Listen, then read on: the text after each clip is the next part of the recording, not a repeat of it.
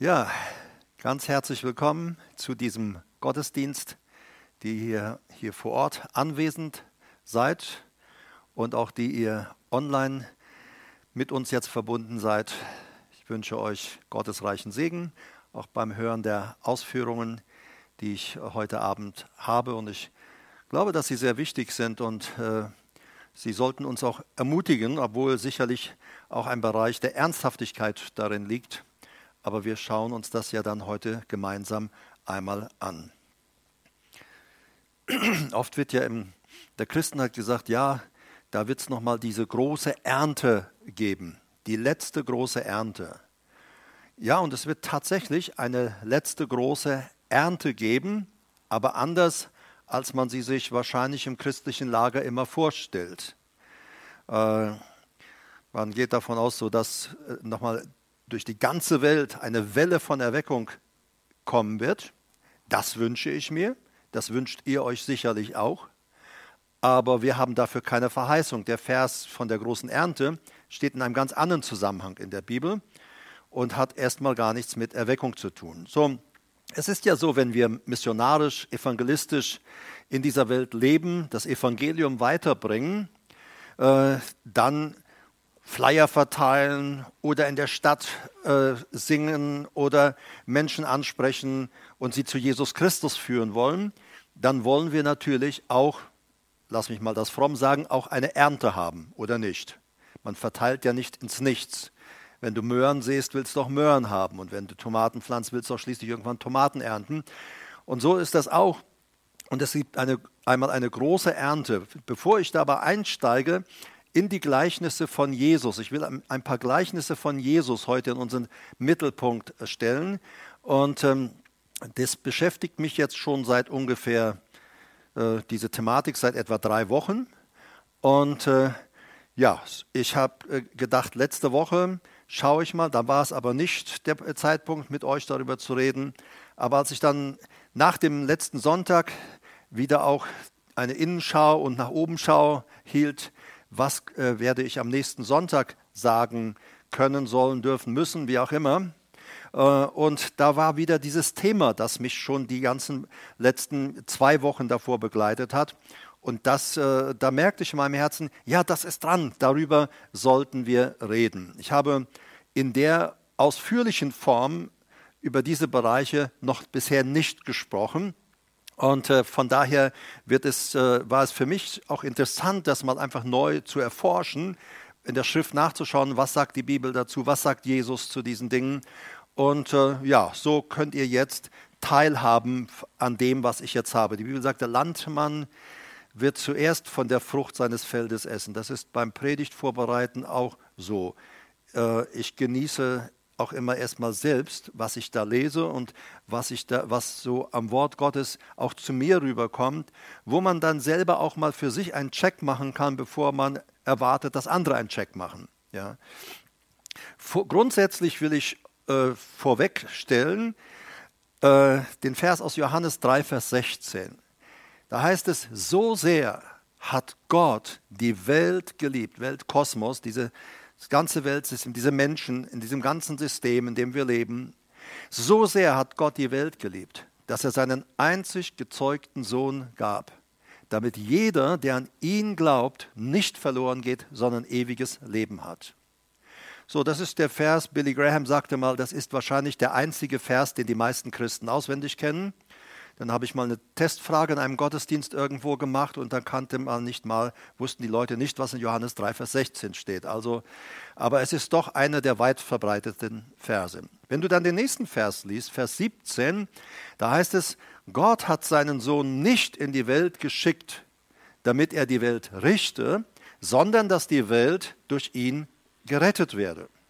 Und wenn du dann 18, 19 und so weiter liest, da heißt es aber, Wer das Evangelium nicht annimmt, wer nicht auf das hört, was Jesus sagt, der richtet sich selber und kommt deshalb durch die Worte, die gesprochen wurden, selbst ins Gericht. Also vom Gericht werden wir, der Worte werden wir äh, nur befreit, wenn wir Jesus in unser Leben aufnehmen. Wer, wer Jesus nicht aufnimmt, wer nicht auf ihn hört, sagt die Schrift, der ist schon gerichtet, der bleibt im Gericht. Der Zorn Gottes bleibt auch auf ihm. Und Gott möchte aber nicht, dass wir im Zorn sind. Und deshalb steht in Titus 2, Vers 11 auch ganz klar und deutlich, denn die Gnade Gottes ist erschienen. Und sie ist erschienen für einen bestimmten Zweck, nämlich heilbringend, rettend, also Heil, Rettung zu bringen für alle Menschen. Dazu ist erschienen die Gnade Gottes. Ähm, die Gnade Gottes ist erschienen, Titus 2,11, heilbringend, rettend für alle Menschen. Und Gott, so steht es in 2. Korinther 5, die Verse 18 und 19, Gott war in Jesus Christus und versöhnte die Welt mit sich selbst und rechnete ihnen ihre Übertretungen nicht mehr zu. Alle Schuld der Menschen wurden Jesus zugerechnet. Aber es wird im einzelnen Leben nur wirksam, wenn jemand Jesus akzeptiert. Über, den, über Jesus, die Person Jesus, der der Weg, die Wahrheit und das Leben ist, ist der einzige Weg, dann auch in diese Freiheit von Schuld einzutreten. Sonst bleibt sie auf einem. Aber verloren geht äh, die, die größte Sünde ist ja die, was ich schon immer wieder anklingen ließ, auch was der Herr Jesus sagte. Äh, er sagt, der Heilige Geist, wenn er kommen wird, ich werde zum Vater gehen und wenn der Heilige Geist kommt, dann wird er die Welt überführen, überzeugen oder überführen eigentlich von der Sünde, dass sie nicht an mich glauben. Sünde, Hamatia, Zielverfehlung, weil sie nicht an mich glauben. So, das vorweg. Und jetzt würde ich gerne mit euch mal aus Matthäus 13 lesen. Ich werde euch einfach das Gleichnis vom Unkraut im Acker lesen und ähm, ich habe schon vor ja, langer Zeit, ich weiß gar nicht mehr, wie lange es ist, habe ich äh, schon mal einen Aspekt dieses Gleichnisses hervorgehoben.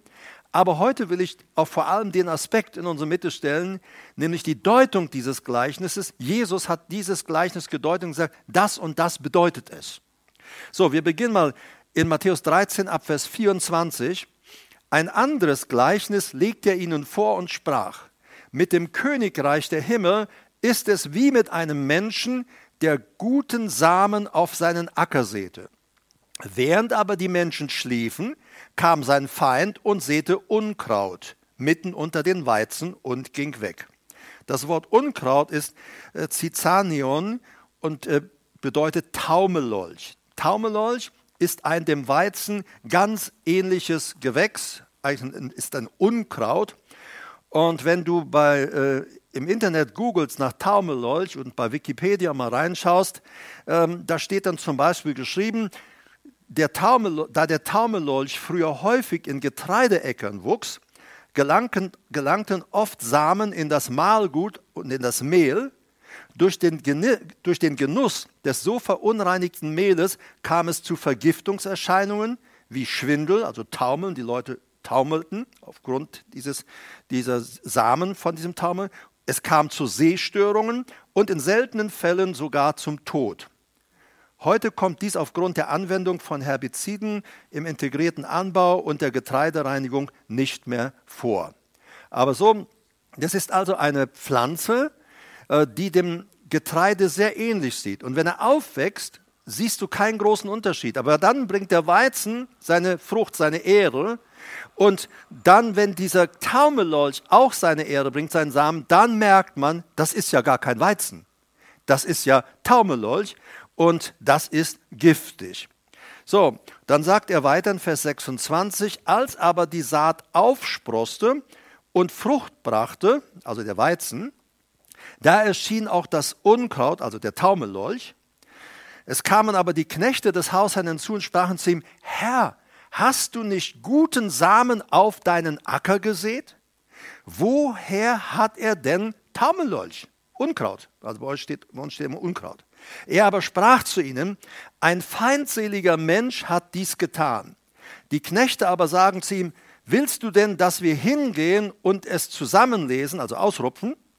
Er aber spricht, nein, damit ihr nicht etwa beim Zusammenlesen des Unkrauts gleichzeitig mit ihm den Weizen ausreißt.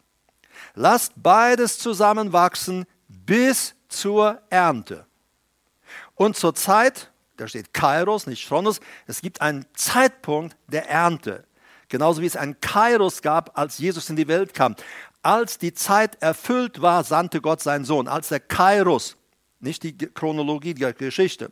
Und es ist so, und es gibt eine Ernte, auch wenn Jesus wiederkommt. Es gibt bereits von Gott einen festgesetzten Zeitpunkt, Kairos, an dem kommt Jesus wieder.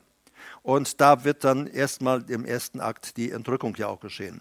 Lasst beides zusammenwachsen bis zur Ernte. Und zur Zeit, zum Kairos der Ernte, werde ich den Schnittern sagen, so sagt dieser äh, Landbesitzer, Ackerbesitzer, dann werde ich zu den Schnittern sagen, lest, also sammelt zuerst das Unkraut zusammen und bindet es in Bündel, um es zu verbrennen. Danach nehmt ihr dann den Weizen und sammelt ihn in die Scheune.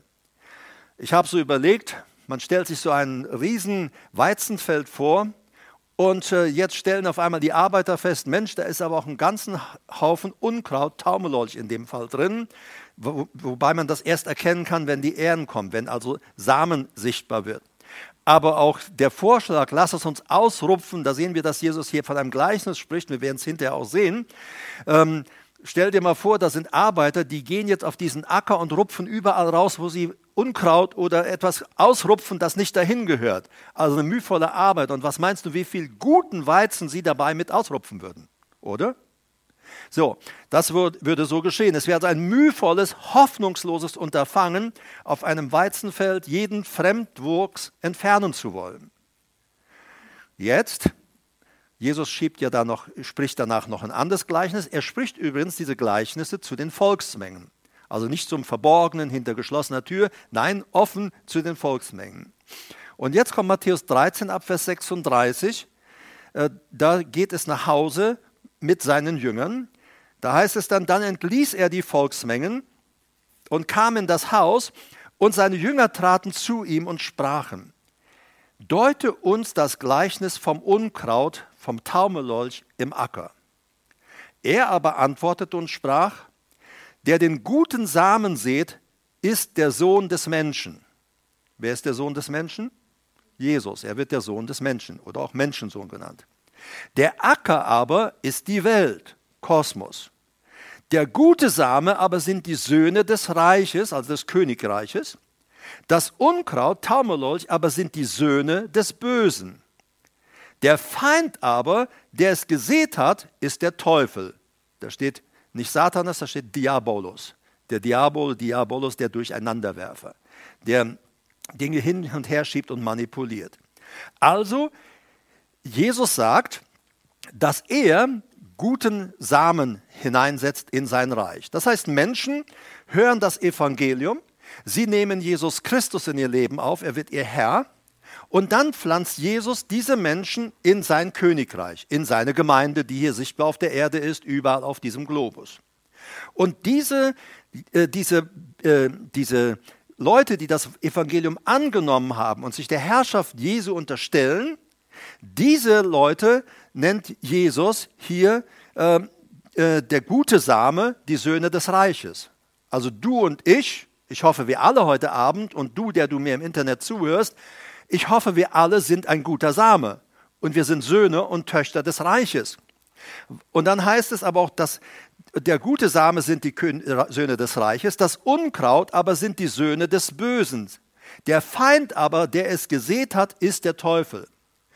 Und Jesus spricht ja von seinem Reich, von seinem Königreich, von seiner Gemeinde. Auf der Erde gibt es ja zwei Reiche, die nebeneinander existieren. Da ist Satan, das Reich der Finsternis, und da ist Jesus mit dem Königreich der Himmel, das Königreich Gottes, in dem er der König ist. Und äh, Jesus versucht, alle Menschen aus diesem Bereich Satans herauszuholen und sie in, das König, in sein Königreich zu bringen. Der Teufel geht aber auch her und in die Gemeinde und er nimmt Menschen und pflanzt sie mitten in die Gemeinde der Gläubigen. Er pflanzt sie mitten rein.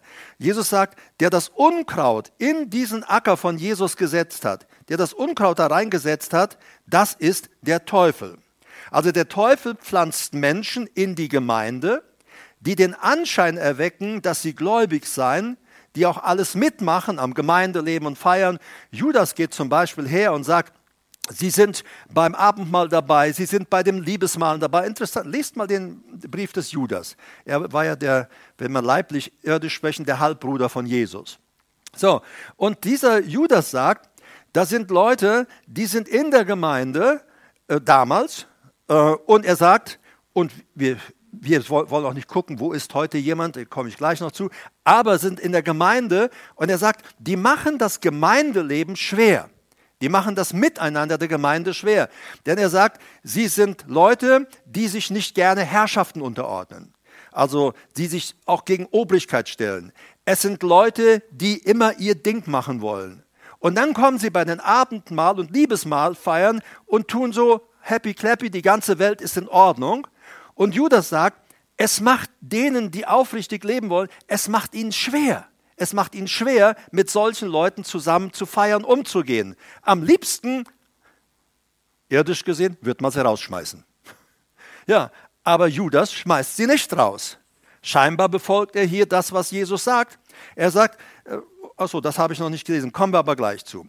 Also, und Judas sagt, für diese Leute, sie haben den Anschein, dass sie gläubig sind, dass sie Christen sind, aber Judas sagt, ihr Lebensstil ist, verrät etwas anderes. Und dann liest man in Judas, ihr Ende, sagt er sein, sie sind aufgehoben für die äußerste Finsternis, in die sie hineingestoßen werden. Da werden wir gleich Parallele haben zu unserem Gleichnis. Also der Teufel sieht Menschen in die Gemeinde, die den Anschein erwecken, dass sie gläubig seien, die alles mitmachen. Man kann auch mal ernsthaft dabei gewesen sein und auch wieder einen Rückzieher machen und sich in sein altes Leben zurückgehen. Dann sagt Paulus, dann ist es wieder der Hund frisst, was er gespien hat äh, und die Sau wälzt sich wieder im Dreck.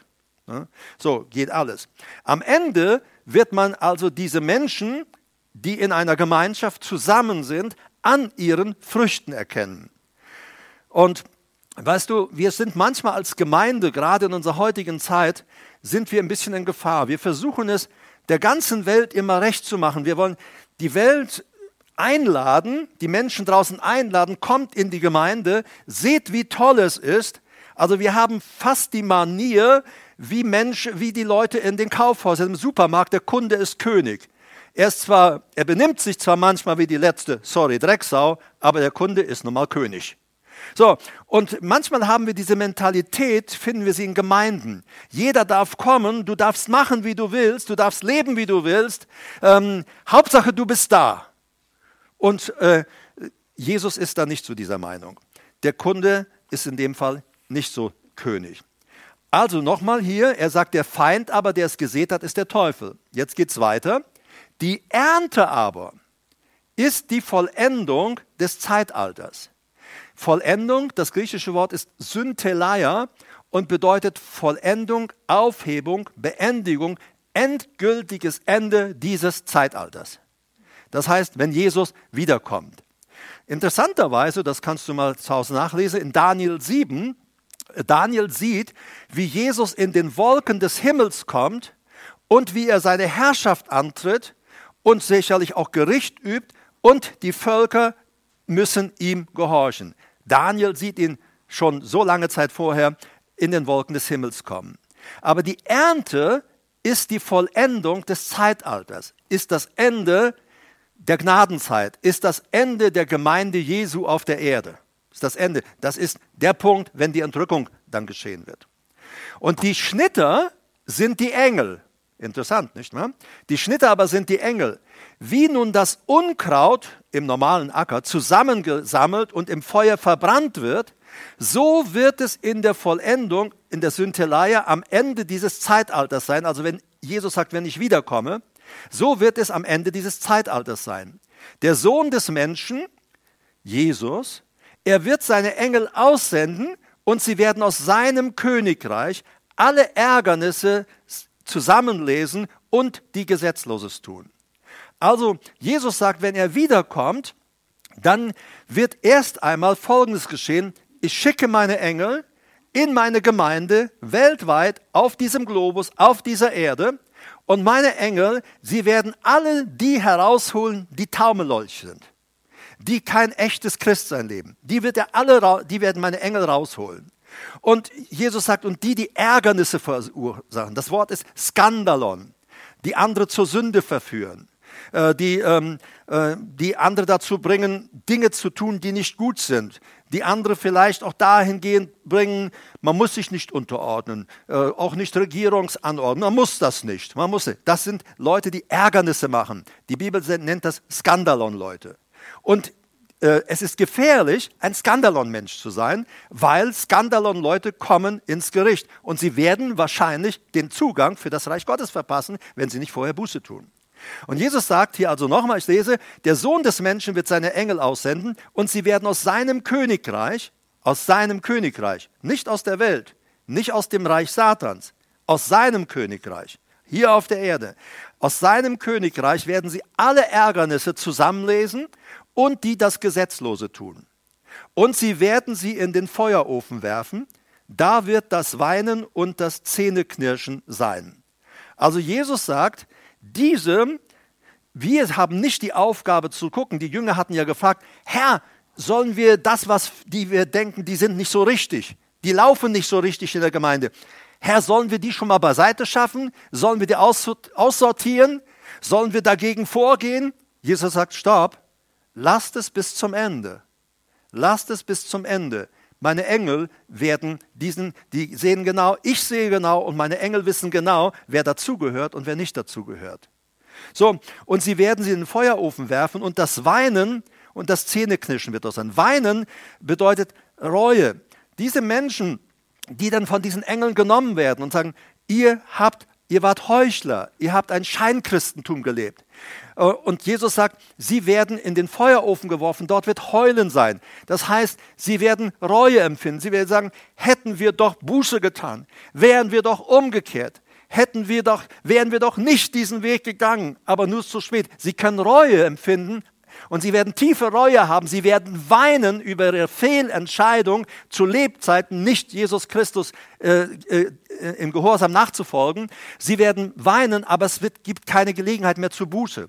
Es gibt keine Gelegenheit mehr, in das Reich Gottes zu kommen. Weil wenn das Ende der Welt kommt und die Entrückung kommt, da sagt Jesus, nehmt Engel, nehmt diese Leute raus. Und das heißt es, und da wird Zähneknirschen sein. Zähneknirschen, das heißt tiefe Verzweiflung ein tiefes Bedauern, das getan, so gelebt zu haben. Das Wort Zähneknirschen im Griechischen äh, ist das Wort Brygmos.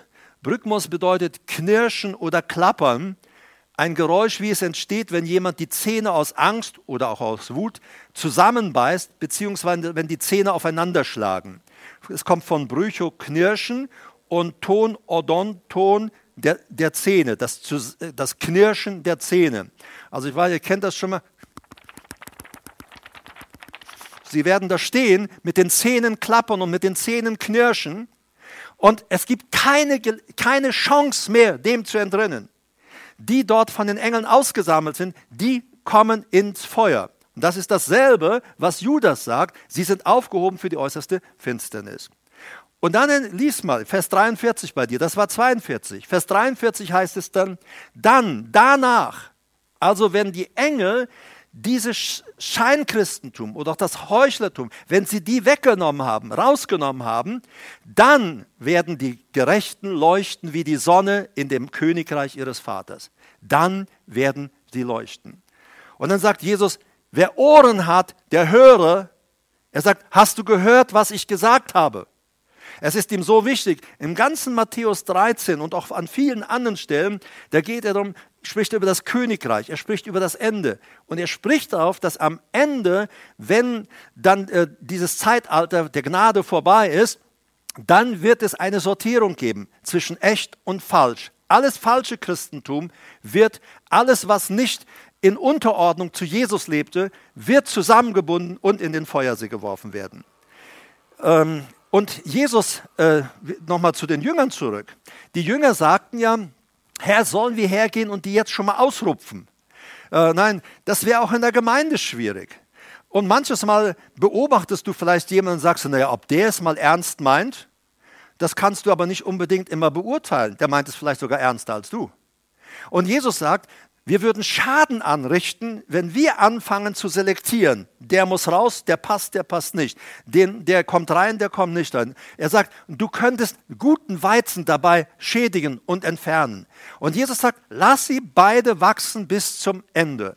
wenn, ich dann, wenn dann meine Engel kommen, die werden diese Trennung und diese Teilung vornehmen. Natürlich gibt es in der Bibel ganz klar auch im Zusammenleben auch Hinweise, die Bibel spricht auch von Gemeindezucht im Alltag. Das ist was anderes, wenn jemand wirklich absolut unmoralisch lebt, dann sagt die Bibel, muss die Gemeinde eingreifen.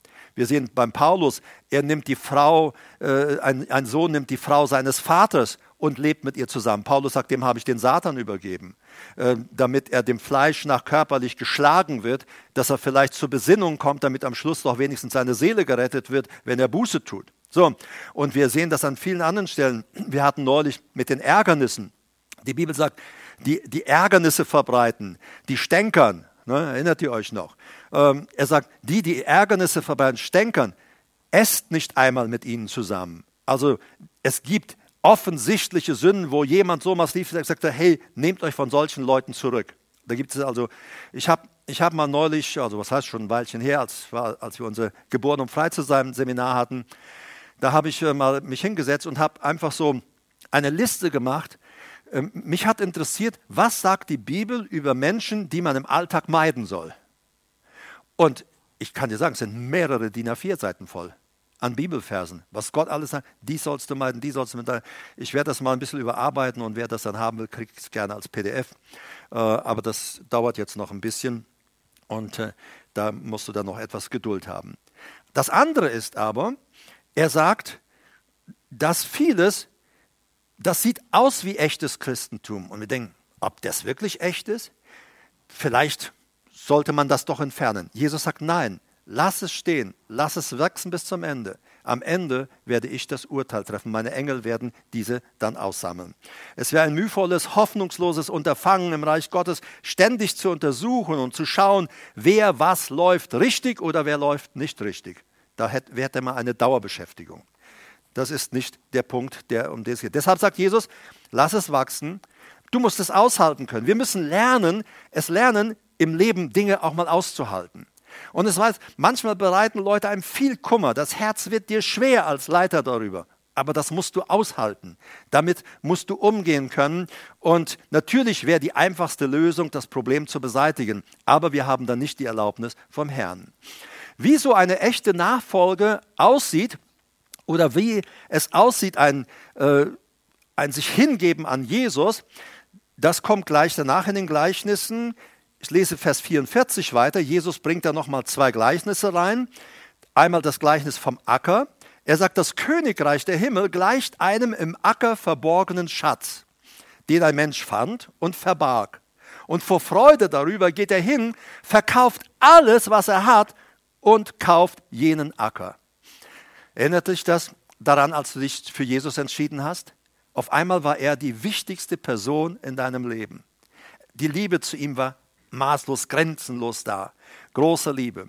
Wir sehen in der Offenbarung in einer Gemeinde, die hatte auch diese starke Liebe zu Jesus, aber dann auf dem Weg flachte das irgendwie ab und er sagte, der Herr Jesus äh, lässt der Gemeinde ausrichten in einem der Sendschreiben, ich habe gegen dich, du bist voll im Eifer, du bist äh, voll im Job, voll in der Arbeit, du baust mein Reich, du verkündigst das Evangelium, aber was ich an dir kritisiere ist, du hast mich nicht mehr so lieb wie früher du hast die erste Liebe verlassen. So, das ist das, was er der, der Gemeinde sagt. Und hier, dieser Mensch im Acker, der den Acker, im Acker eine, den Schatz findet, er geht hin, verkauft alles und sagt, ich kaufe es. Ich investiere alles in diesen einen Schatz. Und weißt du, der größte Schatz in unserem Leben ist unser Herr Jesus. Und der Herr Jesus sagt, wenn du mir nachfolgen willst, dann investiere alles in ein Leben mit mir. Investiere alles in ein Leben der Nachfolge mit mir. Alles andere verliert seinen Wert, seine Unwicht ist nicht mehr wichtig, es ist unwichtig. Alles, das Wichtigste im Leben ist Jesus. Wenn du Jesus nicht hast, dann fehlt dir alles. So, das ist das. Er sagt dann noch ein weiteres Gleichnis im Vers 45, 46. Wiederum gleicht das Königreich der Himmel einem Kaufmann, der schöne Perlen suchte. Als er aber eine, seine, eine sehr kostbare Perle gefunden hatte, ging er hin und verkaufte alles, was er hatte und kaufte sie. So, da ist dasselbe nochmal wie mit diesem Schatz in Acker. Jesus sagt, so stelle ich mir das vor. Du findest Jesus in deinem Leben. Und jetzt räumst du alles weg. Natürlich klar, Sünde und was von Gott trennt und Schmutz und, und Lüge und Betrug Das ist, dieses Leben ist zu Ende. Das Leben der Unmoral ist zu Ende. Es ist alles vorbei. Und das Wichtigste in meinem Leben bist du, Jesus. Du bist jetzt meine kostbare Perle. Und es gilt für mich nur eins, das Leben mit dir, diese Beziehung mit dir, die will ich bewahren, die will ich, darauf will ich achten, dass sie nicht verloren geht, dass sie mir nicht geraubt wird, dass die Liebe zwischen dir und mir, Jesus, nicht erkaltet. Jesus sagt, das ist es, wenn wir uns für ihn entscheiden. Alles gehört ihm. Und wenn wir daran denken, diese, äh, wie diese Dinge ja auch geschehen, ich denke, als, äh, als ich dann zum Glauben kam und ich hatte dann, hinterher hatte ich einen, einen, einen super Job äh, in Wuppertal. Aber da war der Ruf, hinzugehen, äh, ein Theologiestudium zu absolvieren und Pastor zu werden. Also habe ich meinen tollen Job aufgegeben und bin hingegangen zu, zu studieren. Und ich lebte einfach von äh, BAföG, mehr schlecht als recht. So, wenn ich denke, Marita, sie ist ja ein Jahr vor mir äh, zu, äh, zum, zum Theologiestudium gegangen.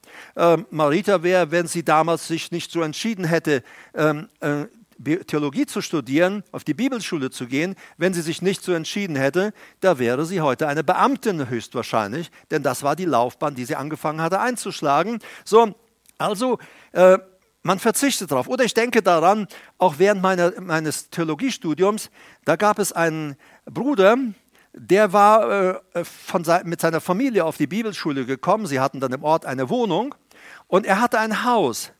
Aber er, er konnte die Bibelschule äh, nicht finanzieren, also dafür hatte er kein Geld, ist klar, er war Architekt und das heißt, er hätte Geld verdienen müssen. Also ging er her und sagt, diesem Jesus zu dienen und sein Evangelium zu verkündigen, ist mir so wichtig. Und er hat das mit seiner Frau besprochen. Sie haben ihr Haus verkauft und haben diese ganze Studienzeit über ihr Haus aufgegessen. Es war ihnen wert, dieser, diesem Jesus zu dienen, ist mir wichtiger, als in einem schönen Haus zu leben und weiter in diesem Job zu sein. Und so wurde er Pastor. Dann kommt Jesus mit einem weiteren Gleichnis in, ab Vers 47. Auch sehr interessant. Äh, es gleicht dem vom, vom, äh, vom Taumelolch, vom Unkraut im Acker. Er sagt ab Vers 47 wiederum, gleicht das Königreich der Himmel einem Netz, das ins Meer geworfen wurde und Fische von jeder Art zusammenbrachte, dass sie dann, als es voll war, ans Ufer heraufzogen. Und sie setzten sich nieder und lasen die Guten in Gefäße zusammen, aber die Faulen warfen sie hinaus. Also es geht hier nicht darum, dass da irgendein Schleppnetz äh, im See oder in einem Meer ausgeworfen wurde und Fische gefangen wurden. Dann wurde dieses Schleppnetz an Land gezogen. Äh, damals gab es das nicht, aber in unserer heutigen Zeit, wenn du so ein Schleppnetz am Land hast und da reinschaust, was ist da alles drin, dann wirst du feststellen, Mensch, es sind oft wenig Fische, aber viel Plastik, viele Dosen und viel sonstiger Müll, den haben wir in diesem Schleppnetz herausgeholt. Also Jesus geht es in diesem Gleichnis nicht um die Müllsortierung. Ne, darum geht es nicht. Er sagt, sie holten dieses Netz an und er sagt, es waren Fische von jeder Art, die dort in diesem Netz waren. Und dann kommt er und deutet jetzt gleich dieses Gleichnis, Vers 49. So wird es in der Vollendung, Syntelaya, also am Beendigung, am endgültigen Ende dieses Zeitalters sein. So wird es sein, die Engel werden hinausgehen und die Bösen aus der Mitte der Gerechten aussondern. Also wir sehen ganz klar und deutlich, die Bösen aus der Mitte der Gerechten. Ich sagte erst, Satan seht Menschen, die eine Scheinbekehrung haben oder die ein Scheinchristentum leben. Diese Menschen seht Satan gerne in eine Gemeinde, in eine Gemeinschaft. Und Jesus sagt, die Engel werden hinausgehen und, und Gott, Jesus nennt diese Leute Bösen. Es ist ja der böse Same, der Same des Feindes. Und die Engel werden hinausgehen und die Bösen aus der Mitte der Gerechte aussondern und sie in den Feuerofen werfen. Da wird das Weinen und das Zähneknirschen sein. Wieder das Weinen, diese Reue, diese tiefe Reue. Wie blöd war ich doch, dass ich diesem Jesus nicht nachgefolgt bin. Wie blöd war ich doch, hätte ich doch nur, hätte ich doch nur, hätte ich doch nur, hätte ich doch nur, hätte ich doch nur klar meinen Weg mit Jesus, wäre ich ihn mit Jesus gegangen. Und Zähnekirschen, tiefe Verzweiflung, tiefes Bedauern. Aber Jesus sagt, es gibt kein Return. An diesem Tag, wenn er kommt, dann findet die Sortierung statt und da gibt es keine Möglichkeit mehr zur Bekehrung. Da gibt es auch keine Möglichkeit mehr, die Fronten zu wechseln, vom scheinenden Christentum zum echten Christentum. Da die große Ernte und das, äh, die große Ernte ist ja für Jesus die vielen Gerechten, die ihm treu nachfolgen. Das ist seine große, gewaltige Ernte. Aber Jesus befreit diese Ernte auch von allem Spreu, von allem, was nicht dazugehört, was nicht so in dieses Reich Gottes hineingehört. Und er sagt, also sie werden in den Feuerofen geworfen, die da aus der Mitte der Gerechten genommen werden und äh, sie, da wird das Weinen und das Zähneknirschen sein. Und dann sagt er, habt ihr dies alles verstanden? Habt ihr das verstanden, sagt er. Es ist, das, was ich sage, ist absolut wichtig. Das ist nicht einfach, dass ich euch ein schönes Geschichtchen erzählt habe. Jesus macht damit klar, die Lage ist total ernst. Wenn du nicht ernst mit mir gehst, dann wird es einmal ein schlimmes Ende haben. Deshalb ist es so wichtig, dass wir klare Entscheidungen treffen. Und ähm, habt ihr das alles verstanden? Sie sagen zu ihm, ja, nein, ja bestimmt. Ja, Heute kannst du manchmal Leute fragen, und habt ihr das verstanden? Ja, aber ich mache trotzdem, was ich will. Habt ihr das verstanden, was ich euch gesagt habe? Ja, aber da habe ich meine eigenen Vorstellungen. So, dann hat, man hat es dann nicht verstanden. Man sagt zwar, ja, ich habe es verstanden, aber wenn man es verstanden hat, dann weiß man, hier ist Gefahr im Verzug. Und warum, warum spricht Jesus hier in so krassen Beispielen? Du kannst es ganz einfach auf einen Punkt bringen. Es ist Liebe. Er will nicht, dass irgendjemand verloren geht. Es ist Liebe. Er sagt, ich, es ist wie eine Warnung. Er sagt, hey, sei ganz dabei. Ich glaube, die Marienschwestern, die sagten früher immer, sei ganz sein oder lass es ganz sein. Ja, so, und habe ich das etwa im Sinn. Weil ähm, ein, ein, halber Christ ist ein ganzer Unsinn. Ne? So, ähm, es ist wichtig, dass wir ihm von ganzem Herzen nachfolgen. Und es ist ja auch klar, die jenseitige Welt ist ja real. Denken wir nur an die Geschichte vom reichen Mann und armen Lazarus. Der arme Lazarus, der dann, als er starb, in, von den Engeln in Abrahams Schoß getragen wurde. Wird auch manchmal Paradies genannt. Ich hatte das vor längerer Zeit schon mal angesprochen unter uns. So, Abrahams Schoß und dort ist er in Sicherheit und Geborgenheit. Er ist aber nicht in Abrahams Schoß im Paradies, weil er arm war, sondern weil er gottesfürchtig war.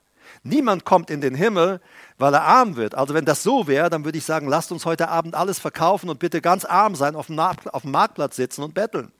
Ach nein, Armut bringt dich nicht in den Himmel, sondern Gottesfurcht, den Jesus in sein Leben zu akzeptieren. Dann heißt es kurz danach, starb aber auch der reiche Mann. Und der reiche Mann tat seine Augen im Hades auf, im Totenreich.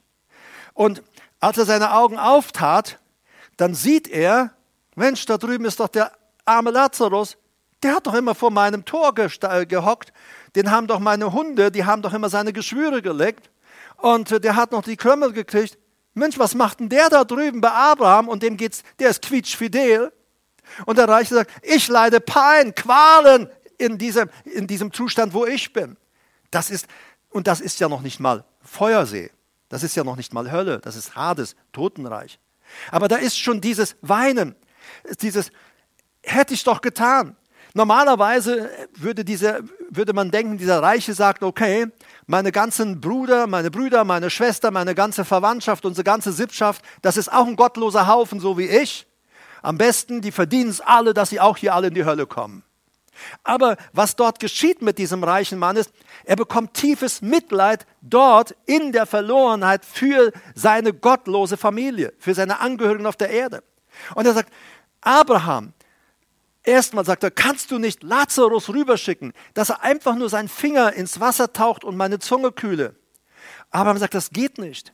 Ähm, du, und außerdem sagt er, du hast zu guten Zeiten, auf, zu Erdzeiten, dein gutes Leben gelebt und hast Gott einen guten Mann sein lassen. Es war dir ja egal, äh, was, Leute, was, die, was deine Pharisäer und Schriftgelehrten dir sagten. Ja, du sagst auch, die waren ja selber so gottlos. Die haben ja selber nicht so gelebt. Das ist aber keine Entschuldigung, weil jeder wird für sein eigenes Tun und Handeln ja schlussendlich Rechenschaft abgeben. Und dann sagte ähm, Abraham, dann schick doch bitte, äh, ach so, er sagt, und dann sagt Abraham übrigens, wir können gar nicht mal zueinander. Zwischen dir, zwischen euch im Hades und uns in Abrahams Schoß im Paradies ist eine tiefe Kluft. So, dass selbst wenn wir zu euch hinüber wollten, wir könnten nicht. Diese Kluft ist unüberbrückbar. Und wenn ihr sagt, oh, es war eine dumme Entscheidung, gottlos zu leben, jetzt will ich doch noch in den Himmel kommen, äh, ihr könnt jetzt nicht drüber jumpen, äh, dass diese Kluft versperrt ist. Es gibt ein zu spät. Und deshalb sagt ja der Hebräerbrief, heute, wenn ihr seine Stimme hört, dann verhärtet eure Herzen nicht. Wir hören Gottes Stimme manchmal, wir wissen, jetzt sollten wir eine Entscheidung zum Guten treffen. Und dann treffen wir diese Entscheidung nicht. Wir sagen morgen, mañana, so fast Spanisch, ne? Ja, mañana, ne? mañana. So, ich weiß nicht, ob ihr das kennt, vom Winde verweht, äh, Scarlett O'Hara, diese Serie, die es gab, das alte, die Jüngeren kennen es wahrscheinlich nicht die war immer voller Leidenschaft für ihr Heimatland, für ihr Anwesen, für ihr elterliches Anwesen. Und dann, wenn da Missgeschicke passierten und irgendwas Schlimmes auch geschah, und dann kam der Krieg dort, der Staaten dort äh, dazwischen. Und sie war so verzweifelt. Und immer wenn sie verzweifelt, dass ihr Landsitz das Gut hieß Tara. So, und immer wenn sie so verzweifelt war, dann sagt sie, Tara, ich komme, um dir zu helfen aber nur nicht heute. Verschieben wir es doch auf morgen. Das ist ja immer. Immer wieder, immer impulsiv. Da muss ich heute eingreifen, da muss ich was tun. Ach nee, machen wir es doch morgen. Und dieses auf morgen verschieben gibt dem Teufel so viel Raum in unserem Leben. Wir haben heute das Empfinden, vom Heiligen Geist bezeugt, überführt, dass wir eine Entscheidung treffen müssen. Dann sagen wir, mañana, morgen. Und morgen ist es weg. Es ist wie futsch. Es ist nicht mehr da. Ich verstehe gar nicht, dass ich mich gestern so betroffen fühlte. Weil es gibt, deshalb sagt der Hebräerbrief, heute, wenn ihr hört, dann müsst ihr auch heute antworten, weil morgen ist nicht euer Tag. So, es ist immer wichtig auf das Jetzt, auf das Heute. Und dieser reiche Mann, er hat ja auf einmal volles Mitleid mit seinen Angehörigen. Er sagt, Vater Abraham, dann schick den Lazarus zurück von den Toten. Sag, äh, er soll meine Brüder und meine Familie ernstlich warnen, dass sie nicht auch an diesen Ort der Qual kommen. Weißt du, Jesus berichtet diese Begebenheit. Warum berichtet er diese Begebenheit? Weil er anwesend war. Er ist der Sohn Gottes. Diese Begebenheit ist wohl geschehen, bevor er als Mensch auf die Erde kam. Und er schildert etwas, ein Gespräch, das da stattgefunden hat bei Abraham mit dem Lazarus und gegenüber im Totenreich der reiche Mann. So, diese jenseitige Welt ist voll real. Und deshalb sagt Jesus, es ist so wichtig, dass wir, dass wir eine klare Entscheidung für Jesus, mit Jesus leben. Und ich glaube auch gerade in der Zeit, in der Endzeit, viele Leute sagen, Mensch, leben wir in der Endzeit, Herbert? Immer wieder fragen Leute, Herbert, sind es die letzten Tage? Sind wir jetzt in der Endzeit? Neulich sagt mir jemand, wir sind doch bestimmt schon in der, der Mitte, fast in der Mitte der letzten sieben Jahre. Und was die Leute, ist klar, das bewegt. Aber was die meisten Leute überhaupt nicht bewegt, bin ich überhaupt bereit, in die Welt Gottes hinüberzugehen? Habe ich mein Leben geklärt oder habe ich es nicht geklärt? Ist mir mein Mann, meine Frau, meine Kinder, mein, meine Eltern, sind sie mir wichtiger als Gott? dann haben wir die Prioritäten verschoben. Wenn Marita mir wichtiger ist als Gott, dann bin ich in Schieflage. Wenn ich ihr wichtiger bin als, als Gott, dann ist sie in Schieflage. Es kommt immer zuerst Gott in unserem Leben. Und weil Menschen Gott nicht als Ersten in ihrem Leben haben, deshalb gibt es so viel Zielverfehlung. Deshalb läuft so vieles in Schieflage.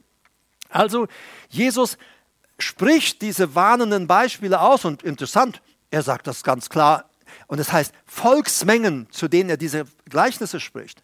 Er sagt nicht so, das sage ich mal hinter vorgehaltener Hand, wir wollen ja die Leute jetzt doch nicht erschrecken, wir wollen doch niemand jetzt in Unruhe bringen. Nachher hat jemand keine, keine, keine ruhige Nacht und, und, und, und so weiter. Nein, nein, er sagt, nein, das müsst ihr wissen, habt ihr das verstanden? Es ist eine ernste Situation.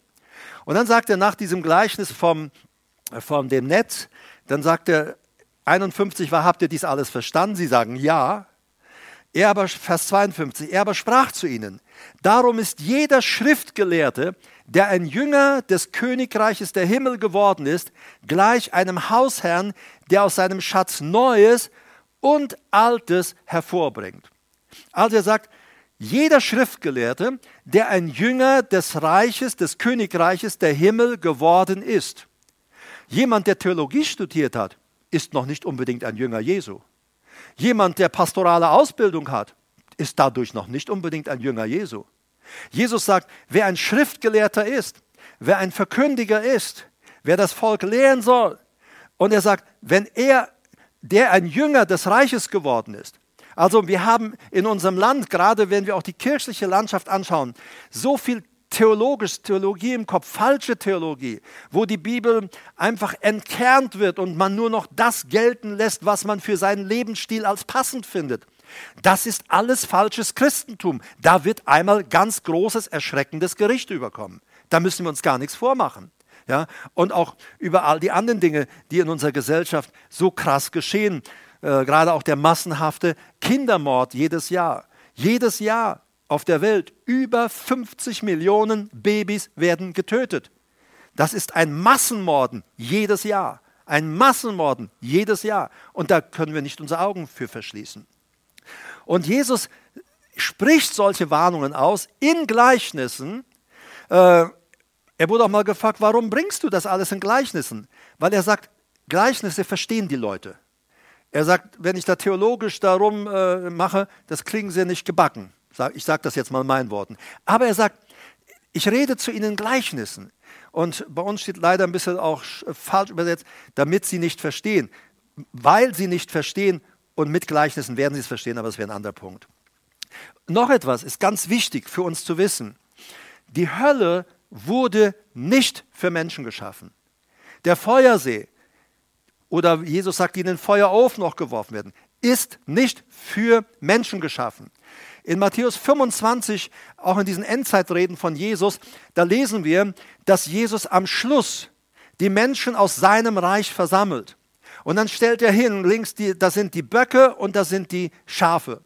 Und er sagt ganz klar und deutlich, er sagt, zu denen zur Linken, Matthäus 25, 41, dann wird er auch zu denen zur Linken sagen, geht von mir, Verfluchte, in das ewige Feuer, das bereitet ist dem Teufel und seinen Engeln. Also die, die Hölle war ursprünglich geschaffen für Satan und seine Dämonen, für Satan und seine Engel nicht für Menschen. Aber Satan, der ein Meister der Verführung, ein Meister Diabolos ist, ein Durcheinanderwerfer, hat, nutzt auch die, die Rebellion und Aufsässigkeit und den Stolz von Menschen, sich nicht sagen lassen wollen, mein eigenes Ding zu machen und vieles mehr, die Lust und die Begierde zu sündigen. Er nutzt das alles, lockt die Menschen, verführt die Menschen, um möglichst viele mit sich später in der Hölle zu haben, die ja eigentlich für ihn und für seine Dämonen geschaffen worden ist. Aber ganz klar, Matthäus 25, 41, sie ist bereitet für den Teufel und für seine Engel. Und ich wiederhole mich, ich betone es, Jesus sagt es nicht, diese Gleichnisse, weil er sagt, ich will euch mal einen Schrecken verpassen. Nein, Jesus sagt, so wird es wirklich passieren. Du stehst vielleicht hier, äh, hörst mir im Internet zu und sagst, das glaube ich nicht. Ich will dir etwas sagen. Es ist ganz egal, ob du es glaubst. Eins ist sicher, so wird es geschehen. Das wird auf jeden Fall passieren. Egal, ob du es glaubst oder nicht. Es wird auf jeden Fall passieren. Das ist so wichtig, dass wir das erkennen. Ich äh, habe noch etwas mit, wo ich euch etwas vorlesen wollte aus, äh, von Derek Prince. Wollt ihr noch ein bisschen was hören? Okay. Äh, was hätte ich schon gesagt, wenn ihr jetzt Nein gesagt hättet?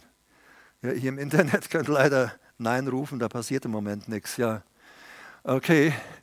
Äh, ich lese euch aus einem Buch, also von Derek Prince, Fundamente des christlichen Glaubens. Ähm, und ähm, das ist rausgegeben von IBL, also Internationaler Bibellehrdienst. Ich schätze Derek Prince sehr. er ist ein ganz starker, gewaltiger Bibellehrer wenn du seine Schriften, seine Bücher liest, dann stellst du auch fest, dass er äh, nicht beschönigend redet. Er ist so der Typ, sagt, so steht es geschrieben, das ist die Wahrheit, so wird es, so wird es geschehen. Also er geht da ganz geistlich, sachlich, aber auch von Herzen dran, aber er sagt es auch direkt, wie die Dinge sind. Äh, er hat auch noch etwas gesagt zu diesem Bereich auch des Gerichts, also überschrieben ist das hier in dem Buch Äh, Moment, äh, das lese ich aber alles nicht. Der Dienst für Christus wird beurteilt, also unser Dienst für Christus, das der, der Richterstuhl Christi. Wir werden alle, also die jetzt, die jetzt von den Engeln aussortiert werden und in den Feuerofen geworfen werden, die kommen nicht vor den Richterstuhl Christi. Da haben wir eindeutig gelesen, sie kommen direkt in den Feuerofen. So, aber da gibt es die anderen, die dann die Gerechten, dann werden die Gerechten leuchten. Wir erscheinen dann vor dem Richterstuhl Christi. Das ist aber nicht, um gerichtet zu werden, sondern der Richterstuhl Christi ist der Ort, an dem wir belohnt werden für das, wie wir auf der Erde gelebt haben und wie wir für, was wir für den Herrn getan haben. Auch für die Frucht, die wir gebracht haben und so weiter. Es ist also, ähm, man nennt es auch einfach Preisgericht. So, da werden wir belohnt für das, wie wir als Gläubige gelebt haben. So, also hier ein Untertitel, Engel werden die Heuchler beseitigen. Ich lese da nochmal, er geht ja auch her äh, und führt hier auf, äh, ihr kennt diese, dieses Gleichnis auch von Jesus und wir merken, wie viel Jesus in diesen Gleichnissen spricht. Äh, von den äh, Knechten, den Dienern, denen er Talente gibt und die sollen diese Talente vermehren. Und dann gehen wir, zwei haben wir, die haben es dann verdoppelt etwa und der dritte geht her, der hat es vergraben. Und als der Herr wiederkommt und, äh, sage ich mal, äh, äh, die Ernte haben will, dann kommt der Erste und sagt, ich habe es verdoppelt. Der sagt, gut gemacht, geh ein in die Freude des Herrn. Der Nächste, gut gemacht, auch verdoppelt, geh ein in die Freude des Herrn. Dann kommt der Dritte und sagt, ich wusste, du bist ein harter Mann, deshalb, ich habe das einfach vergraben und habe gedacht, wenn du wiederkommst, dann gebe ich es dir einfach. Und dann schaut mal, wie Jesus da reagiert. Jesus sagt, erstmal ist er kein harter Mann. Dieser Knecht zeigte dadurch, er kannte seinen Herrn nicht. Aber Jesus sagt etwas ganz deutlich. Nehmt ihm das Talent, das ich ihm gegeben habe, ab und gebt es dem, der die zehn hat. Und diesen äh, untreuen Knecht, der keine Frucht gebracht hat, den, sagt er, bindet und werft ihn hinaus in die Finsternis. Da wird sein das Heulen und das Zähneklappen. Also er geht diesen Unfruchtbaren, der scheinbar zu diesem Haushalt dieses Königs, dieses Herrn gehörte, aber gar nicht darin lebte. Er sagt, entfernt ihn, genauso wie es auch in Judas steht. Es ist interessant, wenn du dich anfängst mit diesem Thema zu befassen, dann stellst du fest, welch eine Flut von Bibelstellen da sind, die auch gerade uns diesbezüglich ähm, ja, aufrufen wollen, wirklich doch es auch ernst zu meinen. Äh, ich lese mal aus äh, Fundamente des christlichen Glaubens, äh, ab Seite 564, das ist der dicke Wälzer. Es gibt den auch als Einzelteile, ähm, als Einzelbücher zu den jeweiligen Themen. Bevor die wahren Das Gericht über den heuchelnden Knecht bringt uns zu einer weiteren wichtigen Überlegung im Zusammenhang mit den Ereignissen, die zum Richterstuhl Christi führen.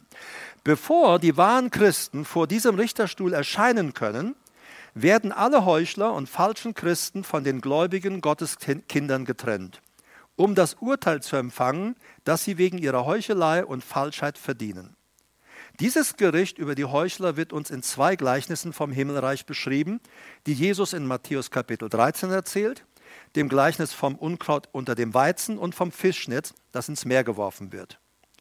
Wenn wir diese und auch andere Gleichnisse in dem genannten Kapitel studieren, ist es wichtig zu wissen, was der Ausdruck das Reich der Himmel eigentlich bedeutet.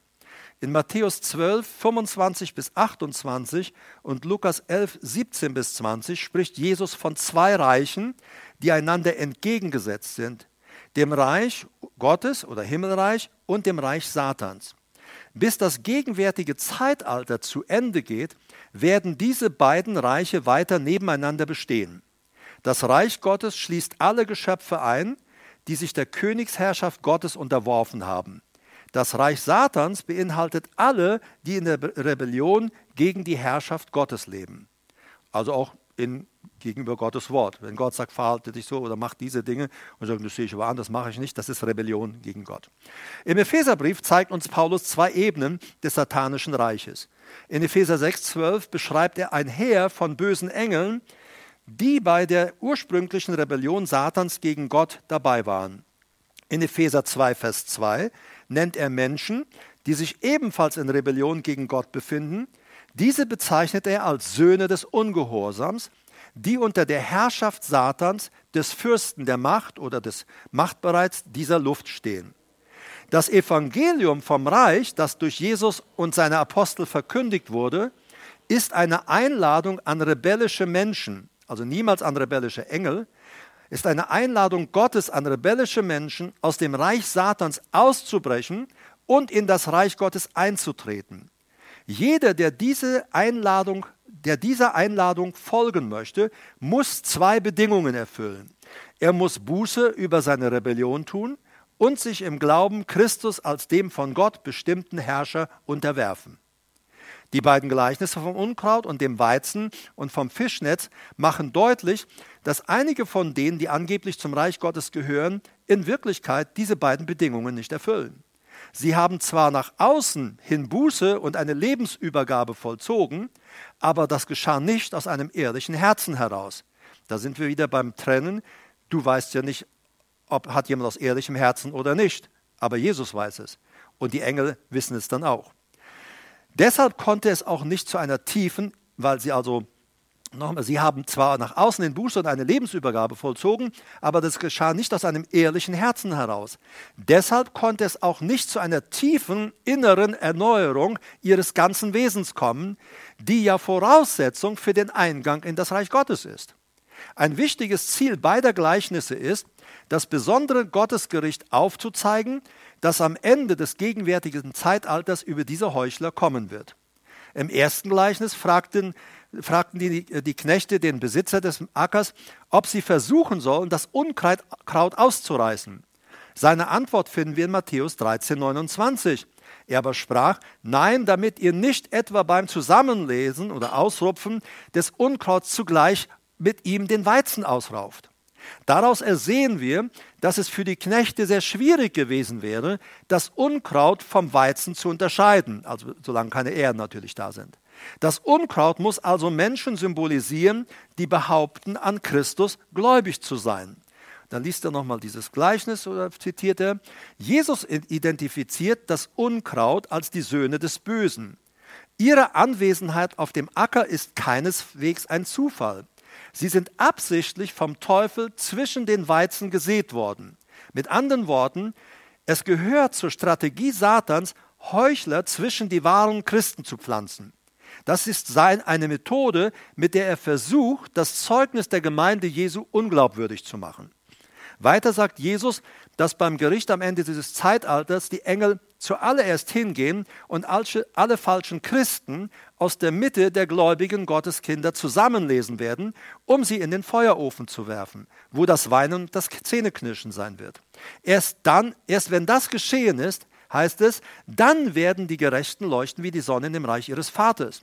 Vieles von den Gerechten wird ja heute auch noch verdeckt, ist jetzt nicht Prinz, vieles wird ja verdeckt, weil es immer wieder verdeckt wird durch, durch die Problematik oder auch das Auseinander, sich auseinandersetzen mit denen, die nicht einen geraden Weg gehen. Das macht problematisch und das trübt auch immer wieder auch unser Licht und unseren Schein. Die falschen Christen werden also zuerst abgesondert und dem Feuergericht überliefert werden, bevor die wahren Christen in ihrer Auferstehungsherrlichkeit erscheinen. Die gleiche Offenbarung finden wir am Gleichnis vom Fischnetz, das haben wir schon gelesen. Das Fischnetz in diesem Gleichnis ist ein Bild für das Evangelium vom Reich, das in aller Welt verkündigt wird. Die verschiedenen Lebewesen, die im Netz gefangen werden, verkörpern alle, die positiv auf die Einladung des Evangeliums reagiert haben. Menschen von jeder Gattung oder Art sind darunter, sowohl gute als schlechte, sowohl gerechte als böse. Am Ende dieses Zeitalters werden die Engel zuallererst die Bösen aus der Mitte der Gerechten absondern und sie an den Ort der Strafe befördern. Erst danach werden die Guten und Gerechten den Segen und die Belohnung eines ewigen Lebens bei Christus empfangen. Hier haben wir einen weiteren Beweis dafür, dass keiner, der einmal vor dem Richterstuhl Christi stehen wird, in die ewige Verdammnis gehen muss. Ehe das Gericht über die wahren, wahren Gläubigen stattfindet, haben die Engel bereits alle Heuchler und falschen Christen aussortiert und an den Ort der Strafe befördert. Diejenigen, die vor dem Richterstuhl Christi erscheinen werden, um ihren Lohn zu empfangen, sind somit nur die wahren und gerechten Gläubigen, deren Seelenheil für ewig sicher ist, weil ihr Glaube allein auf der Gerechtigkeit Christi basiert. In Psalm 1, 4 bis 5 wird prophetisch auf den Vorgang des Aussonderns aller Heuchler und falschen Gläubigen hingewiesen ehe die wahren Christen gerichtet werden, also belohnt werden. Da heißt es im Psalm 1, 4 bis 5, nicht so die Gottlosen, sondern sie sind wie Spreu, die der Wind verweht. Darum werden Gottlose nicht im Gericht stehen, noch Sünder in der Gemeinde der Gerechten. Also wenn dieses Gericht, dieses äh, vor dem Richterstuhl Christi stattfindet, da wird kein Gottloser stehen. Da werden nur die Gerechten stehen, so sagt es schon Psalm 1. In dieser Weissagung werden die Gottlosen mit der Spreu verglichen und die Gerechten folglich mit dem Weizen. Bevor der Weizen in die Scheune gesammelt wird, wird zuerst die Spreu weggeblasen. Bevor die Gerechten ihren ewigen Lohn empfangen, werden zuerst die Gottlosen aus ihrer Mitte aussortiert und ihrer gerechten Strafe zugeführt. Deshalb werden die Gottlosen und die Sünder auch nicht beim Gericht der Gerechten erscheinen, noch in der Gemeinde der wahren Gläubigen in der Ewigkeit zu finden sein. Kurz zusammengefasst kommen wir zu folgendem Schluss. Nur die wahren, aufrichtigen Gläubigen werden vor dem Richterstuhl Christi erscheinen. Vorher haben die Engel bereits alle Heuchler und falschen Christen ausgesondert und dem Strafgericht übergeben.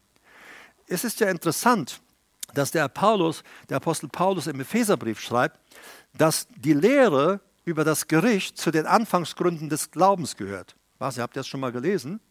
Ja, wir haben ja bei uns auch in unserem Kurs, und deshalb werde ich ihn auch erweitern, äh, äh er sagt, lasst uns nicht wieder von den Anfangsgründen des Glaubens anfangen, Römer 6, äh, Hebräer 6.1. Er sagt, äh, Buße von toten Werken, Glaube an Gott, äh, vom Hände auflegen, vom, äh, von die Lehre von dem Taufen, vom ewigen Gericht.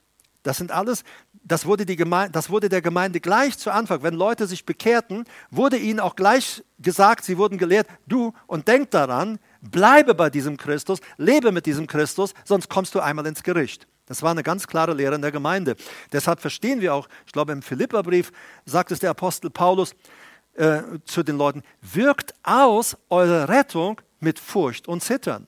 Wirkt sie aus. Ihr seid gerettet. Aber diese Rettung lebt sie aus in Furcht, in Ehrfurcht vor Gott. Eigentlich steht sogar das Wort Phobie da.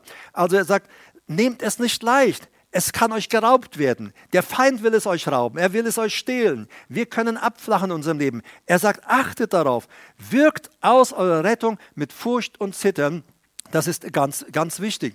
Und äh, es gibt viele andere Schriftstellen, die die Apostel da auch bezüglich dieser Dinge sprechen. Und äh, studier es einfach mal. Such dir einen Vers raus und dann findest du schon immer Hinweise zur nächsten Parallelstelle. Und ich empfehle dir, nimmst du vielleicht auch mal deine Elberfelder Studienbibel und dann liest du die, die Worte in deinem Schlüssel, die griechischen Worte, die dort angegeben werden, äh, zu den jeweiligen Worten. Und da gehen einem manchmal auch die Augen auf, was da eigentlich auch wirklich gemeint ist. Ja, ich habe es ganz, äh, also es hat mich sehr bewegt diese, als ich dieses las, vor etwa drei Wochen war es, ähm, ich glaube, da kam ich aus dem Gottesdienst in Michelstadt, ich weiß es nicht genau. Und dann bin ich nach Hause gekommen zum Mittagessen, habe Bibel TV angemacht und ähm, da hat äh, Ulrich Pazani, Pfarrer Ulrich Pazani, ich weiß nicht, ob ihr den kennt, ähm, der hat äh, gerade über Matthäus äh, 13 gelesen, über das Unkraut im Acker. Und er ging da noch in die Deutung rein, so was ich auch eu euch heute gelesen habe. Und er sagt, Leute, das ist wirklich alles sehr ernst. Ja? Ähm, ähm, wir können uns nicht erlauben, Heuchel oder Scheinchristentum zu sein.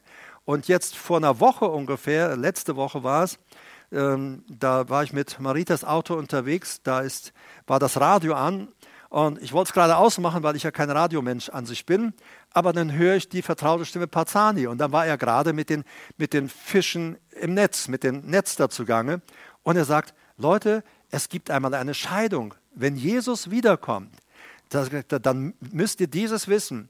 Die, die nicht wirklich mit Jesus gelebt haben, zwar in der Gemeinde waren, aber nicht mit Jesus gelebt haben, sie werden ausgesondert und sie werden nicht in das ewige Leben bei Gott eingehen. So, und er sagte auch, es ist so wichtig, dass wir auch das lernen, dass wir es weitergeben. Das hat mich darin bestärkt, was mich bewegt hat. Sag ich, Mensch, das muss ich mit euch mal teilen, weil es ist ernst. Diese Sachen sind einfach auch nicht einfach so ein Kinderspiel. Und, äh, aber wir brauchen einfach nur unter Jesus zu leben. Und äh, ihm im Gehorsam folgen. Paulus sagt, deshalb bin ich ja auch gekommen, um den Gehorsam des Glaubens unter allen Völkern aufzurichten. Dazu bin ich gekommen. Gott hat mich gesandt. Und er sagt, nein, Gott sagt es so. Das sagen Leute, aber wir sehen das anders, sagt Paulus. Es ist ganz egal, wenn du diesem Jesus nachfolgen gehst, dann kannst du es nicht anders sehen, dann siehst du es so. Und Paulus hat die Leute gelehrt, in den Gehorsam des Wortes reinzugehen und hat dadurch natürlich sehr viele Anfeindungen auch bekommen. Und äh, das Gute ist, der Herr ist nahe. Jesus ist hier. Ich sagte eingangs, das war jetzt nicht, habt ihr nicht mitbekommen, im, äh, die ihr online dabei seid wenn die Bibel sagt, der Herr ist nahe, dann heißt es nicht so eins, zwei Kilometer, irgendwo wird er jetzt gleich erscheinen. Der Herr ist nahe, das heißt, er ist hier, er ist gegenwärtig, er ist bei mir. Und wir wissen, dass er sehr nahe ist. Christus lebt nämlich in uns und wir sind auch in ihm. Er ist in uns und wir sind in ihm. Wie stark, wie grandios. Ich hoffe, ich konnte euch mit diesen äh, Gleichnissen auch heute etwas dienen, äh, so dass wir auch ganz einfach auch, ähm, auch es mit unserem Leben ernst meinen in der Nachfolge. Ich meine nicht religiös verkniffen und verkantet irgendwie, davon spreche ich überhaupt nicht. Aber dass wir wirklich schon auch wirklich einen geraden Weg gehen, ich finde das sehr, sehr wichtig, denn wir wollen ja auch unserem Herrn Jesus Ehre machen. Und ich wiederhole mich, Jesus spricht immer wieder so klar. Lies mal über die ganzen Endzeitreden und die Gerichte, die er spricht. Es geht immerhin, sagt, das wird so geschehen. Ob Leute es glauben oder nicht, es wird wirklich geschehen. Es, gibt einmal, es kommt einmal dieser Tag. Und ich freue mich, wenn der Herr wiederkommt, das wird ja dann in diesem sechsten Siegel sein, wenn diese kosmischen Erschütterungen sind. Ich habe ja darüber gesprochen, Endzeit leben wir in den letzten Tagen. Kannst du ja nochmal reinhören. Und da ist es ganz klar, da, bevor dann die Entrückung geschieht, da werden ja die sieben Siegel, das siebte Siegel soll geöffnet werden mit den Posaunengerichten. Und äh, diese Posaunengerichte steht ja ganz klar, da wird die ganze, alle Völker werden gerichtet und Israel gerichtet wegen seiner Sünden. Und in der siebten Posaune werden ja die Zornschalen geöffnet. Da wird Israel beschützt und die Zornschalen gehen über alle Völker, weil sie Israel äh, über die ganzen Jahrhunderte und Jahrtausende hin verfolgt, geschunden, getötet haben. Äh, da gibt es also ein, diese Zornschalen sind ein äh, besonderes Gericht über die Völker. Aber in dieser, im sechsten Siegel, äh, da ist ganz klar, bevor dann das siebte Siegel geöffnet wird, sagt der Herr, halt, stopp.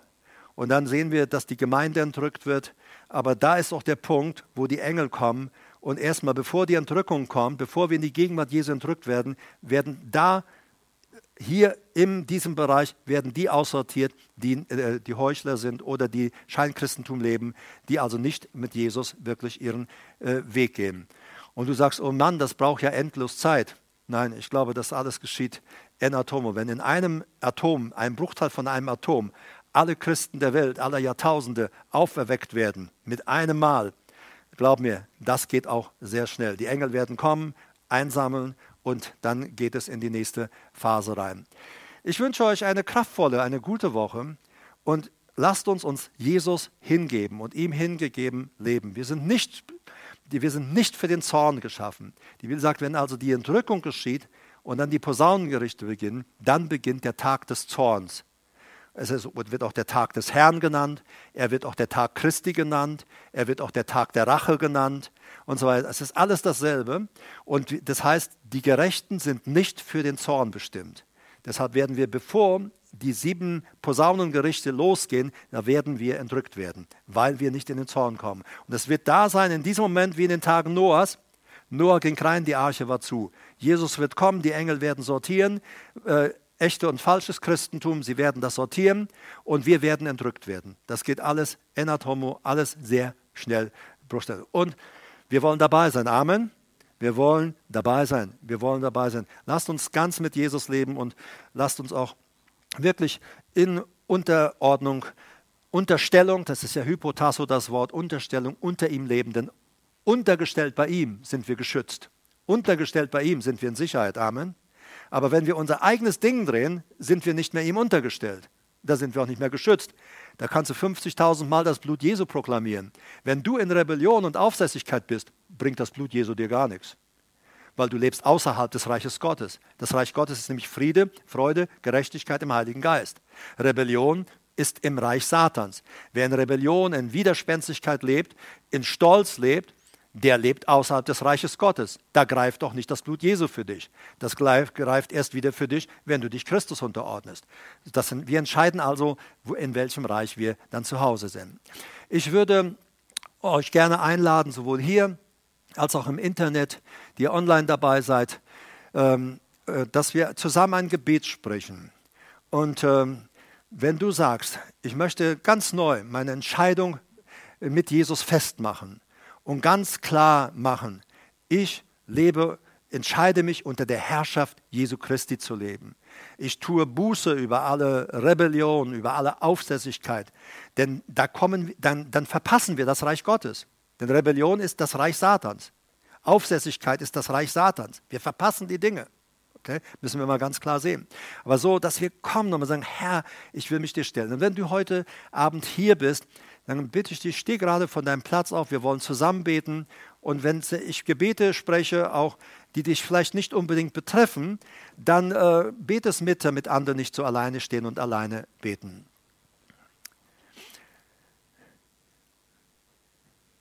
Herr Jesus, ich danke dir,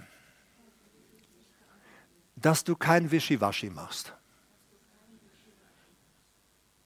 Danke auch für diese aufrüttelnden Gleichnisse. Ich will wirklich zu den Gerechten gehören. Und das soll durch meinen Lebensstil im Alltag sichtbar werden. Und deshalb lade ich dich ein, wirklich mein Herr in allen Bereichen meines Lebens zu sein.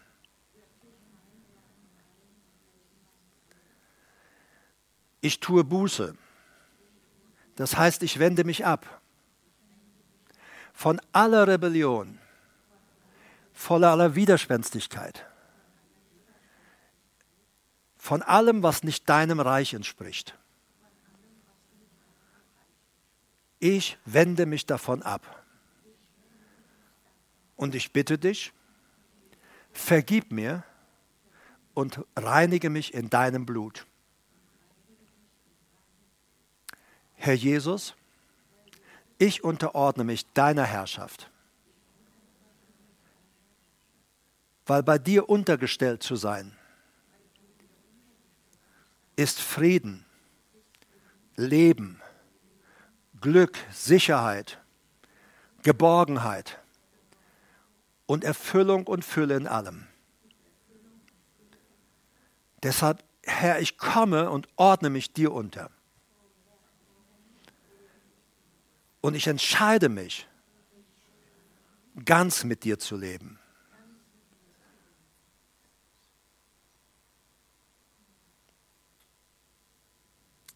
Und ich bitte dich, verwandle mich. Dinge, die in meinem Leben anders gelebt werden sollen. zu denen ich von mir aus nicht in der Lage bin.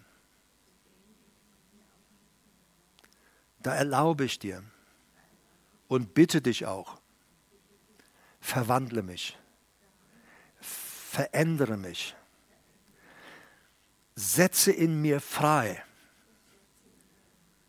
deinen Lebensstil zu leben. Ich bin so froh, dass ich dir gehöre. Und ich will niemals, niemals von deiner Seite weichen. Und ich freue mich auf den Tag, Jesus, wenn ich vor deinem Richterstuhl stehe, um Lohn zu empfangen. Danke, Jesus. Danke, du freust dich, mich zu treffen. Und ich freue mich auch, dich zu treffen. Dieser Erntetag wird ein großartiger Tag. Endlich erntest du da alle Gläubigen der ganzen Welt. Halleluja. Halleluja. Lass uns doch beten für die Regierung. Lieber Vater, lass uns das auch zusammen beten. Lieber Vater, wir beten für unsere Regierung.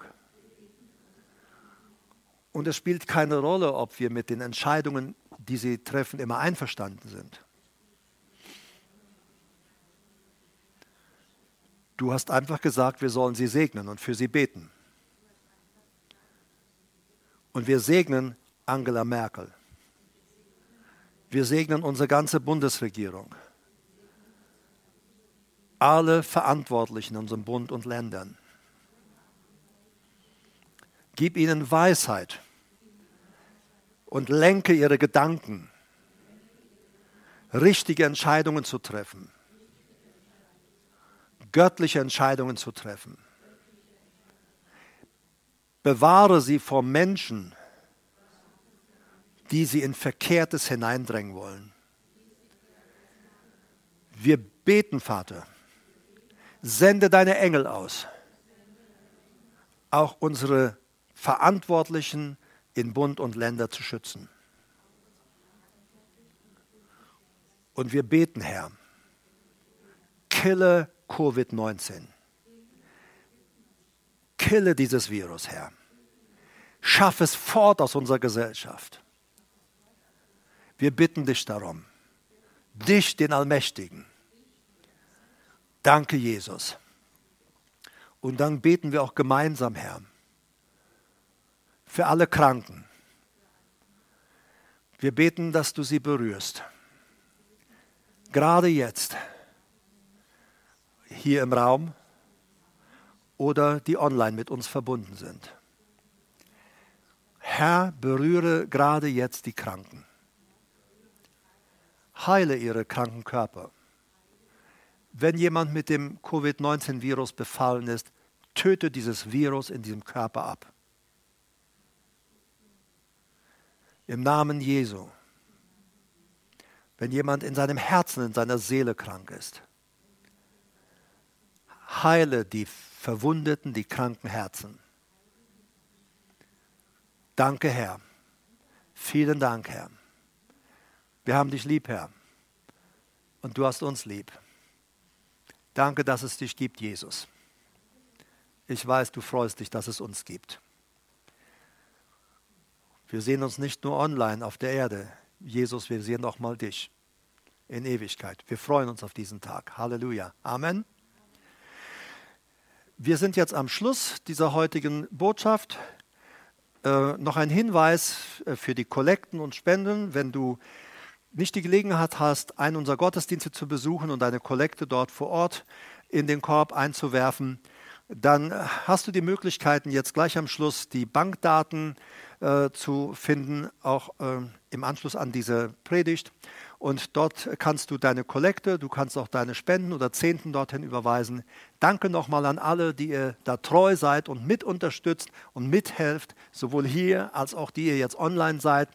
Ja, es ist gut, dass wir hier auch gemeinsam am einen Strang ziehen und auch die Kosten gemeinsam weitertragen. So, also schau gleich noch in diese Daten rein und wenn du an einem dieser Kleingottesdienste teilnehmen möchtest, dann schreibe bitte an kontakt@gottisda.de. kontakt@gottisda.de. Wichtig ist, wenn du dich zu einem der Kleingottesdienste angemeldet hast, und dir irgendwas dazwischen gekommen ist und du dann doch nicht kommen kannst, dann bitte ich dich, dass du dann äh, anrufst bei dem jeweiligen, der in deiner Gemeinde diese Zusammenkünfte plant und vorbereitet, dass du anrufst und sagst, ich kann Sonntag nicht dabei sein. Bitte ruf aber vorher an, rechtzeitig, am besten Tag vorher, und wir hatten heute Morgen in Michelstadt die Situation, da haben welche dann sich heute Nacht abgemeldet. Da konnte man natürlich keine weiteren einladen. Und da wären Leute so gerne in den Gottesdienst gekommen. Und jetzt standen dann, waren da einfach die leeren Stühle. Also bitte rechtzeitig abmelden, Bescheid sagen, dass wir dann andere, die auf der Warteliste sind und gerne teilnehmen möchten, dass wir sie dann einladen können. Gott segne euch. Wir sehen uns wieder.